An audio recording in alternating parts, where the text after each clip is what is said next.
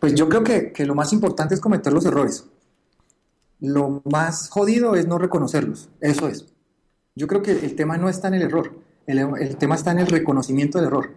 ¿Sí la pillas? Sí, sí, sí, exacto. Eso es como cuando vos perdes un examen de matemáticas. Entonces vos decís, ah, bueno, vale huevo, el próximo periodo lo arreglo. No, no es eso, es simplemente sentarte y revisar por qué perdiste el examen de matemáticas. Entonces vos decís, ah, fue puta, es que me quedó mal hecha esta fórmula.